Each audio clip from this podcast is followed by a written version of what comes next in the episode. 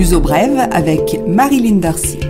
Bonjour et bienvenue dans ce nouveau numéro de Louzo Bref, toujours dominé par le coronavirus et ses implications. Un chiffre pour commencer, celui du chômage qui enregistre un bond de 22% entre mars et avril si l'on compare à l'année dernière à la même époque. En deux mois de coronavirus, mars et avril, ce sont près de 80 000 personnes qui se sont inscrites au chômage. Les secteurs les plus touchés sont ceux liés au tourisme, principalement en Algarve. À propos de travail, on saura dans les prochains jours si le gouvernement va prolonger ou non le chômage partiel appelé lay-off au Portugal.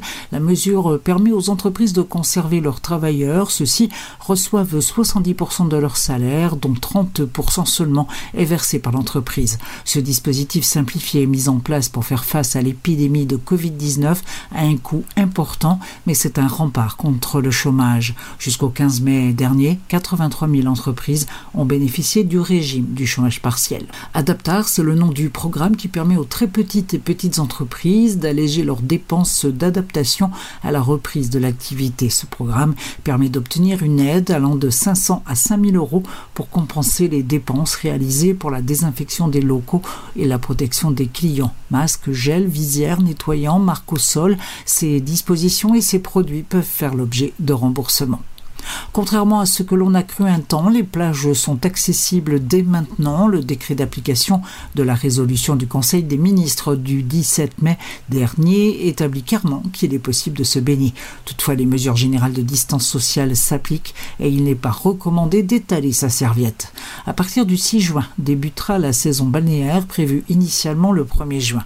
L'accès aux plages sera alors contrôlé de manière à éviter la concentration excessive d'usagers. Dès à présent, il est impossible de se regrouper à plus de 10 personnes. Les sports collectifs sont également interdits.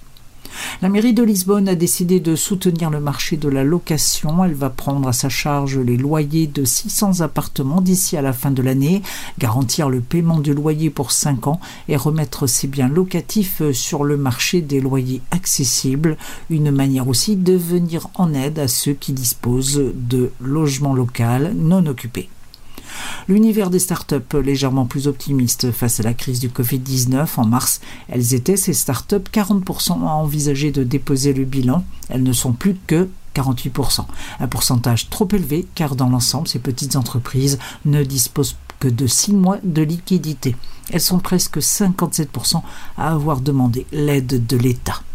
Air France annonce l'augmentation de ses vols entre Lisbonne et Paris, l'aéroport Charles de Gaulle. Ce sera à partir du 6 juin. La compagnie française assurera un vol quotidien et annonce son intention de rétablir une rotation bi-quotidienne à partir de fin juin.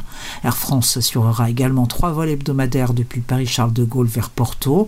La compagnie aérienne envisage de passer à un vol par jour à partir du 18 juin depuis Porto. De son côté, EasyJet se montre prudente mais annonce la reprise des vols domestiques au Royaume-Uni et en France et vers une vingtaine d'autres aéroports entre lesquels Genève. La compagnie britannique se réserve le droit d'annoncer de nouveaux vols au fur et à mesure de l'évolution de l'épidémie et de la réouverture des frontières et bien sûr de la demande de la clientèle. L'uso brève, culture. Toujours pas de suggestion de sortie en raison des limitations imposées dans le cadre des mesures anti-coronavirus. Toutefois, je vous rappelle que les musées sont ouverts ainsi que les palais et monuments. L'occasion d'aller visiter euh, des musées moins connus ou ceux qui sont sur votre liste depuis longtemps.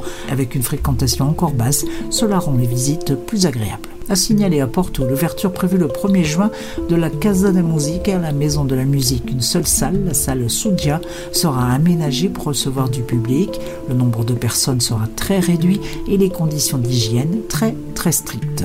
Les théâtres et autres salles préparent aussi la reprise au 1er juin. Peu ouvriront, il faudra du temps avant le retour à la normale. La plupart des salles misent sur septembre pour une offre complète et en sécurité. Dès que possible, n'hésitez pas à participer à la culture et particulièrement malmenée dans ce contexte d'épidémie. À mettre aussi dans les plaquettes la reprise de l'exposition interactive Myth Van Gogh, inaugurée fin février, elle a dû fermer presque aussitôt ses portes. La très belle exposition où le spectateur est totalement immergé dans l'œuvre du génial artiste ne sera ouverte que du mercredi au dimanche de 10h à 19h et il faudra prendre son mal en patience. Les personnes ne pourront entrer que par petits groupes de 10 personnes.